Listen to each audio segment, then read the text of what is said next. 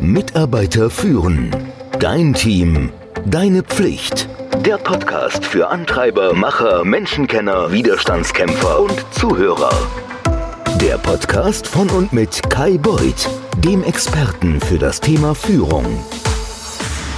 Als Führungskräfte kommunizieren wir ständig mit allen anderen per E-Mail, Chat, Telefon und ganz oft in Meetings. Wir erteilen Anweisungen, es gibt Feedback, Lob, wir sagen Danke, wir teilen Informationen, wir stellen Fragen, wir geben Anregungen. Das sollten wir uns einmal genauer anschauen, oder? Wie steht es um deine Kommunikationsfähigkeiten und gibt es Möglichkeiten, diese zu verbessern? In diesem Beitrag hier werde ich fünf Fertigkeiten untersuchen, die deine Kommunikation als Führungskraft von gut auf perfekt verbessern könnten. Fertigkeit 1 ist, die richtigen Informationen mit den richtigen Personen teilen. Die Aufgabe als Führungskraft ist es dafür zu sorgen, dass wir mit jedem unserer Teammitglieder die richtigen Informationen teilen. Zu viel an Informationen kann zu Verwirrung und Überlastung führen. Zu wenig birgt das Risiko, die Mitarbeiter auf die falsche Fährte zu schicken. Oder, naja, das Ganze kann dann auch scheitern. Zu wissen, was die richtige Menge ist und wer was wissen muss, ist mehr Kunst als Wissenschaft. Im Allgemeinen gilt allerdings die Faustregel, mehr ist besser als weniger. Und doch geht es nicht darum, wie viel Information man teilt, sondern auch um die Klarheit, mit der man sie teilt. Und glücklicherweise ist das wiederum mehr Wissenschaft als Kunst. Kaum etwas ist frustrierender, als nach einem Gespräch oder nach dem Lesen einer E-Mail nicht zu wissen, was man als nächstes tun soll. Nur gar keine Info zu haben, ist vielleicht noch schlimmer. In beiden Fällen fehlen Informationen, die einem sonst helfen würden, gute Arbeit zu leisten. Wenn wir Informationen nicht rechtzeitig weitergeben, lassen wir unsere Mitarbeiter im Stich. Ähnlich verhält es sich, wenn wir Informationen teilen, die verwirrend oder unvollständig sind. Dann schaffen wir unnötige Komplexität. Es sind nicht nur Führungskräfte, die besser darin werden müssen, Informationen zu teilen, sondern es ist eine Teamkompetenz. Doch die Verbesserung die beginnt mit dir als Führungskraft. Eine Kultur des nahtlosen Informationsflusses zu schaffen, das braucht Zeit. Aber es gibt ein paar Tipps, die dir helfen können, die Klarheit deiner Kommunikation zu verbessern. Überleg dir nach einem Meeting, wer die Ergebnisse des Gesprächs kennen muss, welche Entscheidungen getroffen wurden und welche Aktionspunkte wem zugewiesen wurden. Teile das Warum und nicht nur das Was, besonders bei Entscheidungen. Erkläre den Gedanken hinter deiner Nachricht oder deiner Anfrage, damit sich die Mitarbeiter besser informiert und empowered fühlen. Frag dich vor allen Dingen, welche Details sind wichtig, um das Verständnis für die Aufgabe zu fördern. In einer E-Mail solltest du Formatierungen nutzen, die auf wichtige Informationen oder erforderliche Aktionen aufmerksam machen. Vor allem halte E-Mails so kurz, wie es einfach nur geht wenn du auch dann nur wirklich wichtige Informationen übermittelst. Eine frisch beförderte Führungskraft lief im Büro herum und sprach mit den Mitarbeitern über dies und das und all ihre Ideen. Das hast du vielleicht schon erlebt. Und später erfuhr diese frisch beförderte Führungskraft, dass einige Mitarbeiter begonnen hatten, diese Ideen sofort umzusetzen. Die Führungskraft war schockiert. Das war nicht seine Absicht. Er wollte nicht, dass das jetzt umgesetzt wird. Er wollte einfach nur Feedback haben. Er machte ein Brainstorming mit seinen Teammitgliedern, on the fly, während er durchs Büro schlenderte. Was die Führungskraft versäumt hatte? Naja, ihren Mitarbeitern einen Kontext über ihre Motivation zu geben. Aus der Sicht der Mitarbeiter war hier ein Chef, der mit ihnen über neue Initiativen sprach. Und dann folgerten sie, folgerichtig, war es nicht unsere Pflicht, das zu tun, was er wollte. Nach einigen Gesprächen und Coachings zu seinen Kommunikationsfähigkeiten begann der Chef seine Ideen so vorzustellen. In diesem Gespräch bin ich erstmal nur an deiner Meinung interessiert. Du brauchst im Moment nichts zu tun. Ich möchte hören, was du denkst. Diese Rahmung entlastet die Mitarbeiter von dem Druck, zusätzliche Projekte zu übernehmen und stärkt die Beziehung zwischen den Mitarbeitern und ihrer Führungskraft. So einfach kann schieflaufen, aber auch gut funktionieren. Und wenn du dich fragst, wer diese Führungskraft war, ja, richtig, du hörst die Stimme gerade. Das ist mir mehrfach passiert und ich brauchte schon ein bisschen Unterstützung und Hilfe, um zu verstehen, dass das nicht geht. Diese Art von Missverständnissen kommt oft in Meetings vor. Eine Führungskraft wirft Ideen in den Raum oder macht Vorschläge. Es ist unklar, ob es sich dabei um Anweisungen oder einfach nur um Ideen handelt. Für Führungskräfte ist es aber wichtig, zwischen Ideen, Vorschlägen oder Empfehlungen, über die ernsthaft diskutiert werden sollten, und Anweisungen oder Aufgaben, die erledigt werden müssen, zu unterscheiden. Klarheit über die Motivation spart allen Zeit und Energie. Fertigkeit 2. Auf Verständnis prüfen. Man kann sein Bestes geben und klar zu kommunizieren, aber es geht auch darum, was der andere hört. Deshalb ist es wichtig, darauf zu achten, was dein Mitarbeiter versteht. Ist dir schon mal aufgefallen, dass Lehrer ständig überprüfen, ob die Schüler das Gesagte richtig interpretieren? Sie möchten sicherstellen, dass ihre Schüler den Unterrichtsstoff oder eine Hausaufgabe verstehen. Während des Homeschoolings wurde ich oft Zeuge davon, wie die Lehrer meines Sohnes das genau machten. Und ich bin sicher, dass es in einem virtuellen Umfeld noch wichtiger ist, das Verständnis abzuklopfen. Denn in den darauffolgenden Stunden ist der Mitarbeiter oder in meinem Fall mein Sohn auf sich alleine gestellt. Wenn du als Führungskraft also Informationen teilst oder Anweisungen gibst, bitte die Teammitglieder, das Gehörte zu wiederholen. Falls du merkst, dass etwas nicht richtig angekommen ist, dann korrigiere es an Ort und Stelle. So wird sichergestellt, dass alle aufeinander abgestimmt sind. Das ist im Übrigen auch im Flugverkehr gängige Praxis. Die Piloten und der Tower vergewissern sich immer und zu jeder Zeit, dass der eine die Anweisung des anderen auch verstanden hat. Anweisungen werden wiederholt, damit keine Unfälle passieren. Der andere Vorteil des Verstehens ist, dass sich die Mitarbeiter die Informationen leichter merken und verinnerlichen können. Das ist auch der Grund, warum wir einen neuen Namen oder eine neue Telefonnummer wiederholen, wenn wir sie zum ersten Mal hören. Es sind neue Informationen und wir verarbeiten sie. Vermeide also unbedingt Ja- oder Nein-Fragen wie ergibt das Sinn oder hast du es verstanden? Mitarbeiter fühlen sich häufig unwohl und schämen sich zuzugeben, dass sie etwas nicht wissen oder nicht verstehen und antworten vielleicht mit Ja, auch wenn sie es nicht vollständig verstanden haben. Ich gebe dir mal folgenden Vorschlag. Statt einfach auf so eine Ja- und Nein-Frage zu stellen, versuch mal folgende Fragen. Geht es um die Wiederholung? Dann frag folgendes. Ich weiß, dass ich dir gerade eine Menge an Informationen gegeben habe. Kannst du mir nochmal sagen, was sind die wichtigsten Schritte, die du machen musst oder was sind die Schlüsselpunkte, die du gehört hast?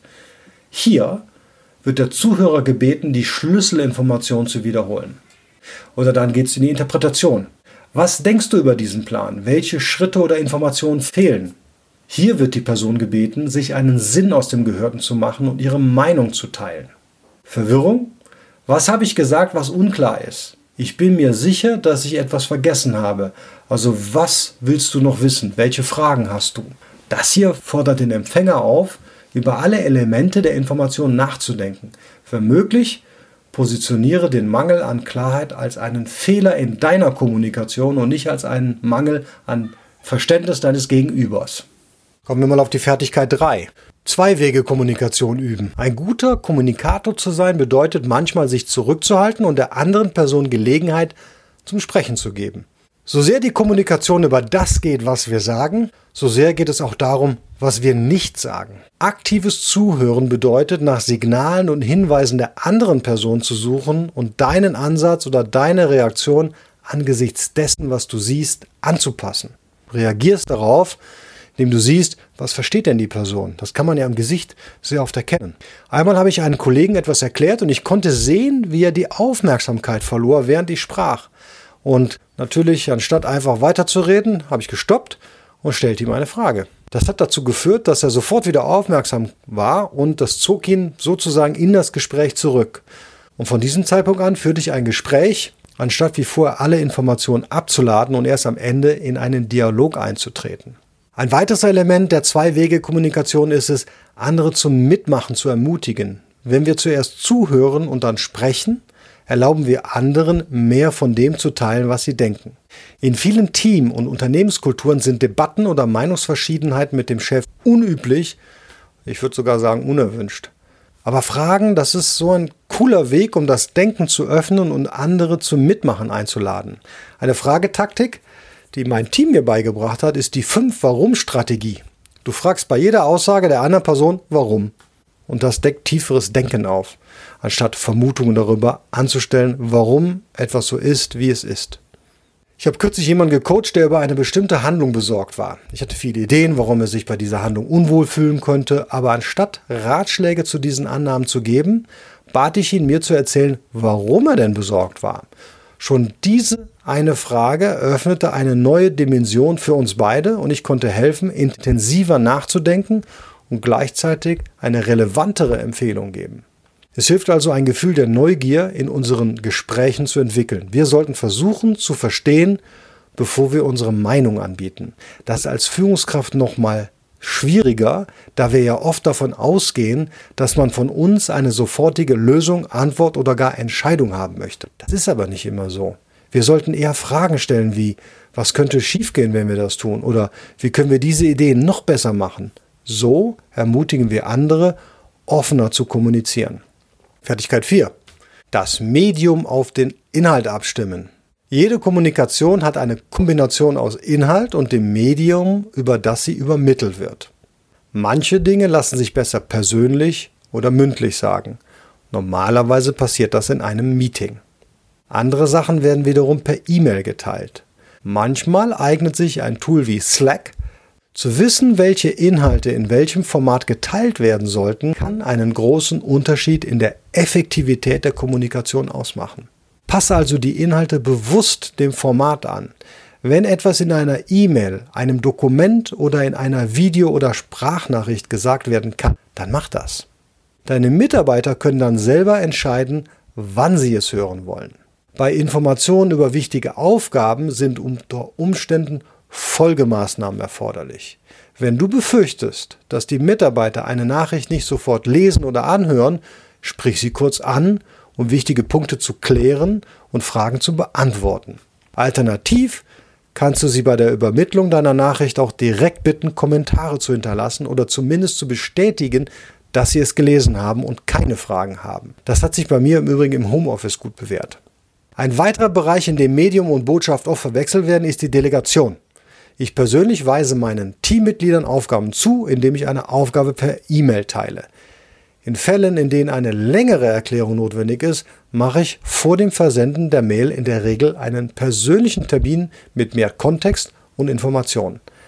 Manchmal reicht aber auch eine kurze zusätzliche Notiz in Slack. Ein anderes Mal mache ich eine Videobotschaft. Es ist ein bisschen mehr Arbeit für mich, weil ich zweimal kommunizieren muss. Erstens, indem ich die Aufgabe zuweise und zweitens, indem ich mir erkläre. Aber ich weiß, dass es erledigt wird, wenn ich mehrstufig kommuniziere. Wenn du mehr zur Delegation wissen möchtest, dann wird es dazu am Ende Februar, Anfang März einen Kursus geben. Die Fertigkeit 5, die letzte. Sagen, was gesagt werden muss, auch wenn es schwer ist. Als Assistent der Geschäftsführung konnte ich schon früh erleben, dass Top-Manager sagen, was gesagt werden muss. Deshalb sind sie auch Top-Manager. Kritisches Feedback zu geben ist einer der Bereiche, mit denen ich am wenigsten zu kämpfen habe. Also nicht, dass ich Konflikte toll finde, aber ich habe gelernt, dass Vermeiden weder für den Mitarbeiter noch das Team oder für mich hilfreich ist. Allerdings finde ich es mittlerweile zielführender, kritisches Feedback mit einer positiven Einstellung und Gelegenheit für Entwicklung zu geben. Ein Mitarbeiter war einmal wirklich unglücklich mit seinem Job und er wollte aber nicht kündigen, bevor er wusste, was er als nächstes tun würde. Der kam oft zu spät, der ging zu früh und die Führungskraft sagte nichts. Alle Kollegen haben das Verhalten natürlich mitbekommen und waren sehr unglücklich darüber, dass es keine Konsequenzen gab. Selbst wenn die Führungskraft mit dem Verhalten einverstanden gewesen wäre, hätte sie das Problem mit dem Mitarbeiter und auch mit dem Rest des Teams besprechen müssen. Das wäre allemal besser gewesen, als nichts zu tun.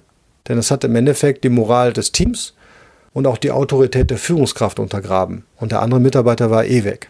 Die richtige Möglichkeit wäre gewesen, man hätte alle darüber informiert, dass der Kollege sich nach etwas Neuem umschaut, dass das nicht das Richtige für ihn ist, dass man das natürlich supportet, dass man nicht möchte, dass jemand unglücklich ist.